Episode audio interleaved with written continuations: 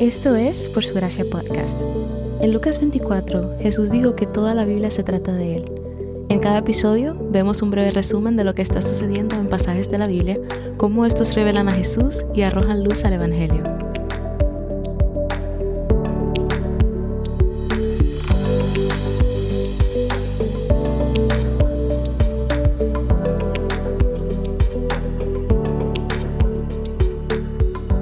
El pueblo de Israel ha llegado al monte Sinaí, tal como Dios le prometió a Moisés que lo harían en Éxodo 3:12.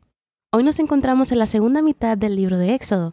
Esta parte del libro explora la pregunta ¿cómo vivir en el desierto como servidores libres de Dios? El Señor responderá a esto dando su ley a Israel y con su presencia, en una manera tangible y visible. La primera mitad del libro de Éxodo nos mostró cómo Dios sacó a Israel de Egipto. La segunda mitad nos mostrará cómo Dios sacará a Egipto de Israel. Es decir, aunque fueron físicamente removidos de Egipto, aún cargaban con el pensamiento y comportamiento egipcio que el Señor tendrá que remover de ellos. Éxodo 19:24 se conoce como el pacto de Sinaí o pacto mosaico. Se le llama pacto mosaico por el nombre de Moisés, que era el representante de Israel. Es en esos capítulos que Dios se encuentra con la nación de Israel en el monte Sinaí les da lo que conocemos como los diez mandamientos, al igual que las ordenanzas sociales y leyes que ellos deben seguir como una sociedad, pero más importante como el pueblo de Dios. Unas siete semanas después de salir de Egipto, los israelitas finalmente llegan al desierto, en la base del monte Sinaí. Hemos leído sobre esta montaña antes. Es a la que se hace referencia anteriormente en la escritura como la montaña de Dios, y donde Moisés vio la zarza ardiente. El pueblo de Israel monta sus tiendas de campaña, permanecerá allí por el resto del libro de Éxodo por diez meses, primero para la entrega de la ley, luego para la construcción del tabernáculo, y en ese lugar solitario se reúnen con el Dios viviente. Si prestamos atención a la línea de tiempo de Éxodo, la ley es dada al pueblo 50 días después del Éxodo de Egipto. Puede que se sienta que ha pasado mucho tiempo los primeros 18 capítulos que hemos recorrido, pero en realidad no ha pasado tanto. El objetivo de que el Señor aparezca es iniciar una relación con su pueblo a través de un pacto. Un pacto es simplemente un acuerdo entre dos partes, como un contrato, igual que un pacto de matrimonio. De hecho, el Señor se describe más adelante en la Biblia como un esposo para Israel. Aquí Dios llama a Moisés desde la montaña. Moisés habla con el Señor y le dice que diga al pueblo que los ha tomado sobre alas de águilas y los trajo hacia sí mismo. El éxodo no se trata solo de sacar a Israel de Egipto, sino de acercar a Israel a Dios. Esto siempre es cierto en la salvación. La salvación nunca es un fin en sí mismo, siempre hay algo más grande, y eso es Dios mismo y nuestra comunión con Él. Le dice que si escuchan su voz serán su tesoro especial entre todos los pueblos, porque la tierra es suya. Es decir, de todas las naciones del mundo, Dios pudo haber elegido a cualquier otra, pero los eligió a ellos. Y continúa diciendo que serán un reino de sacerdotes y una nación santa que significa una nación apartada para un propósito específico. Este propósito es ser servidores de Dios y representar el carácter del Señor a todas las naciones que los rodean, para que se vuelvan a Él. Moisés lleva la respuesta del pueblo al Señor, dice que los israelitas juraron guardar su pacto con Dios. El Señor quería que esta relación creciera, así que les dijo que vendría a visitar a su pueblo. Moisés había presenciado a Dios en una zarza que no se consumía. Ahora el pueblo presenciaría a Dios en toda una montaña en fuego. Dios hablará y será como el sonido de truenos. Pero Israel debe prepararse para reunirse con el Creador del universo. Dios dice que va a encontrarse en tres días con el pueblo en el monte Sinai, por lo que necesitan consagrarse a sí mismos. Esto es lo mismo que los llamó a hacer con los primogénitos. Básicamente significa que deben ser separados. Por lo general esto implica lavar sus vestiduras. Después de siete semanas recorriendo el desierto, era tiempo de un baño. También abstenerse de tener relaciones íntimas durante este tiempo, no porque las mujeres sean malas, sino porque la consagración tiene que ver con estar ceremonialmente limpios, puros para reunirse con la presencia de Dios. Quizás ya notaron que el Señor dice que no pueden tocar el monte y el que lo haga morirá. Pues la razón de esto es que Dios es completamente santo, y es como si la santidad de Dios fuese nuclear. Para acercarte a un reactor nuclear, debes ponerte vestimenta protectora, y aún así no debes acercarte demasiado. De la misma manera, si el pueblo quería acercarse a Dios, debían prepararse a través de la consagración. y aún así no debían acercarse demasiado. A medida que la gloria del Señor descendía sobre el monte Sinaí, la montaña se dividió en tres zonas de santidad, o para seguir usando el ejemplo anterior, en tres zonas de radiación, por así decirlo. Y esto era peligroso, tal como lo estaría más adelante en el tabernáculo. Solo Moisés podía ascender hasta la cima de la montaña, porque él serviría como mediador entre el pueblo y Dios. Trasgredir los límites llevaba a la muerte. Dios quiere una relación con su pueblo, y Él es completamente bueno, pero también es peligrosamente santo.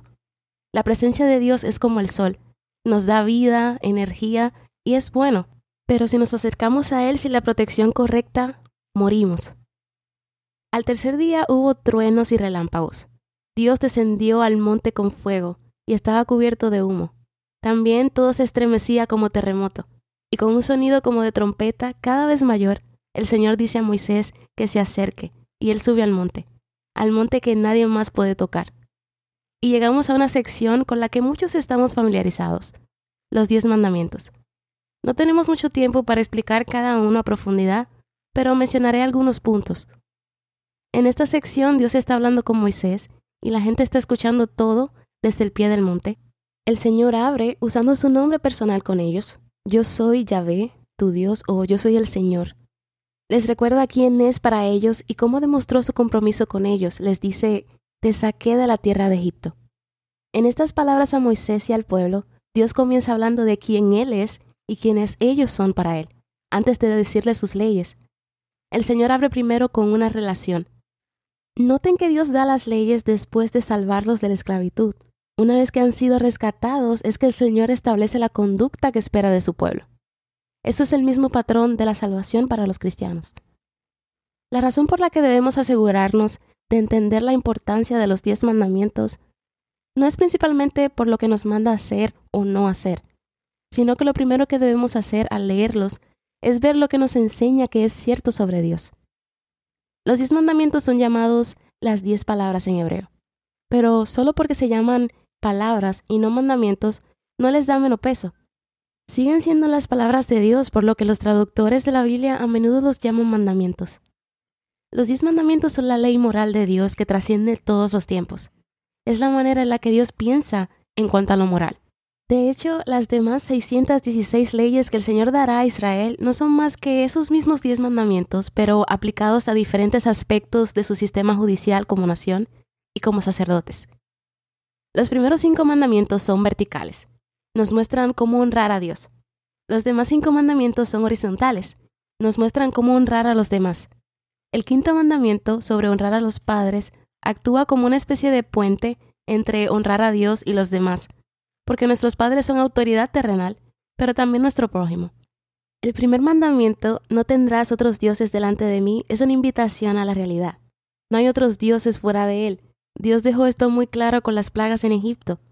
El segundo mandamiento es no hacer ídolos o imágenes grabadas para adorarlas. Señala nuestra inclinación natural a adorar las cosas, todo el mundo adora algo.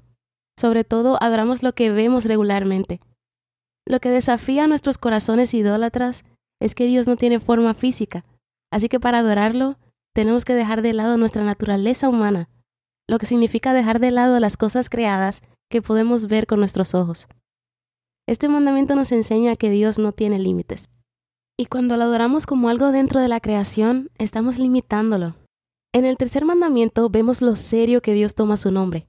El uso original de la frase tomar el nombre del Señor en vano tiene que ver con cómo llevamos su nombre con nosotros donde quiera que vayamos. Dios llama a su pueblo a vivir vidas que se alineen a su nombre.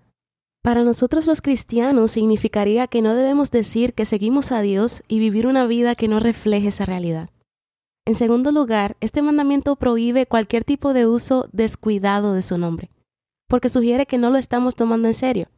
Dios se ofende personalmente por cualquier cosa que disminuye su carácter o personalidad, que es lo siguiente que quiero señalar. Como he mencionado antes, el nombre de Dios representa su carácter y sus acciones, así que tomar el nombre de Dios en vano también podría corresponder a dudar de quién Él es y quién Él dice que es, no creer en su carácter.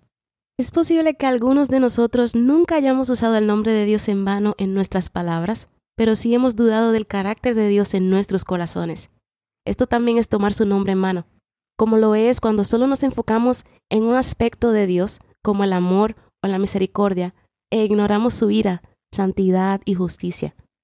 Con el mandamiento guardar el sábado, entendemos que Dios es quien sustenta todo.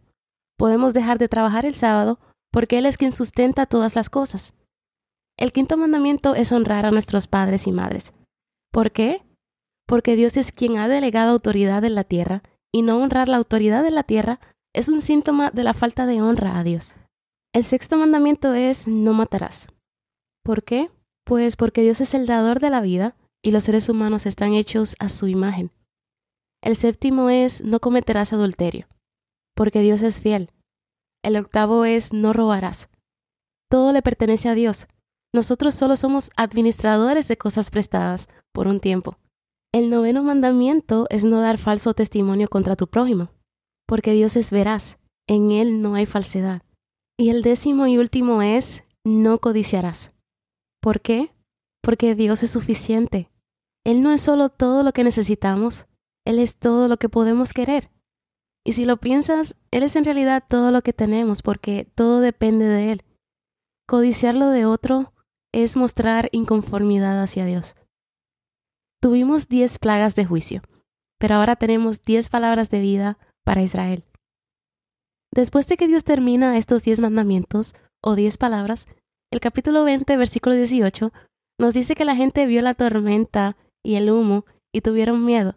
Entonces Moisés, siendo mediador entre el pueblo y Dios, responde con algo que suena completamente contradictorio.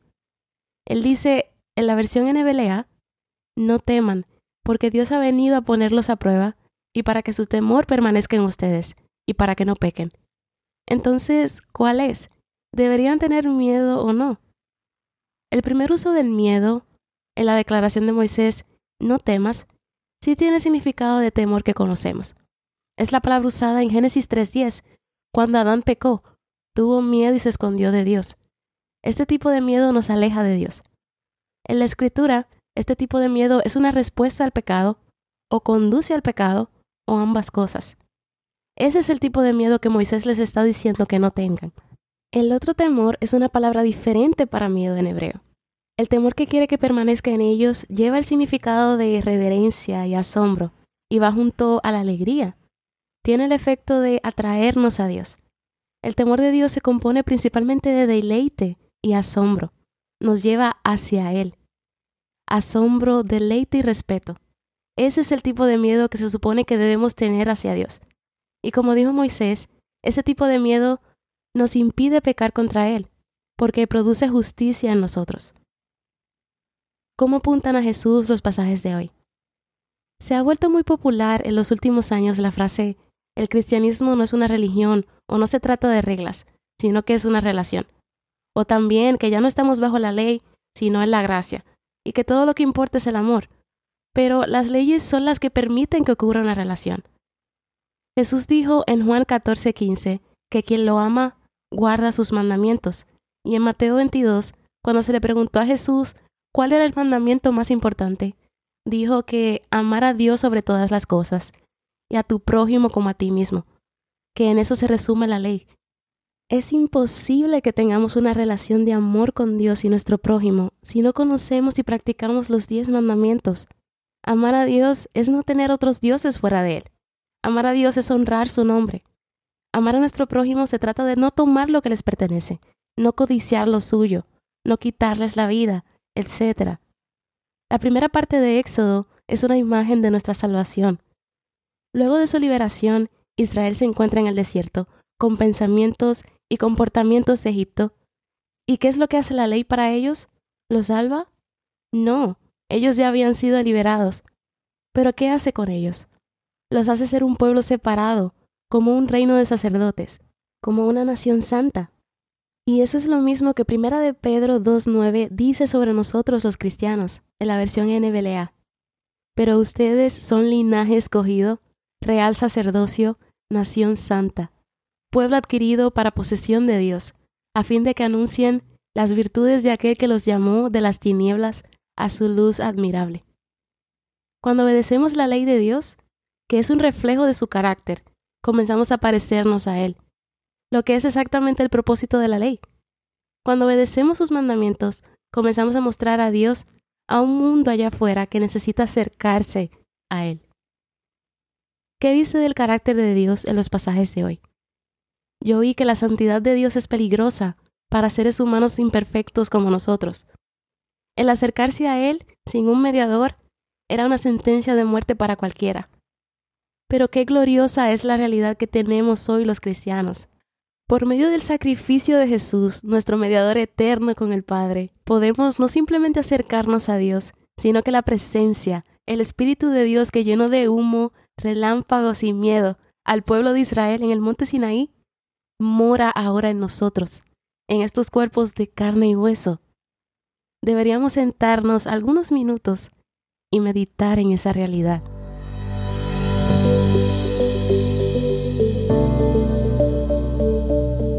Gracias por escuchar Por Su Gracia Podcast. Por Su Gracia es un ministerio dedicado a estudiar la Biblia con el objetivo de descubrir el glorioso Evangelio de Cristo en todas las Escrituras.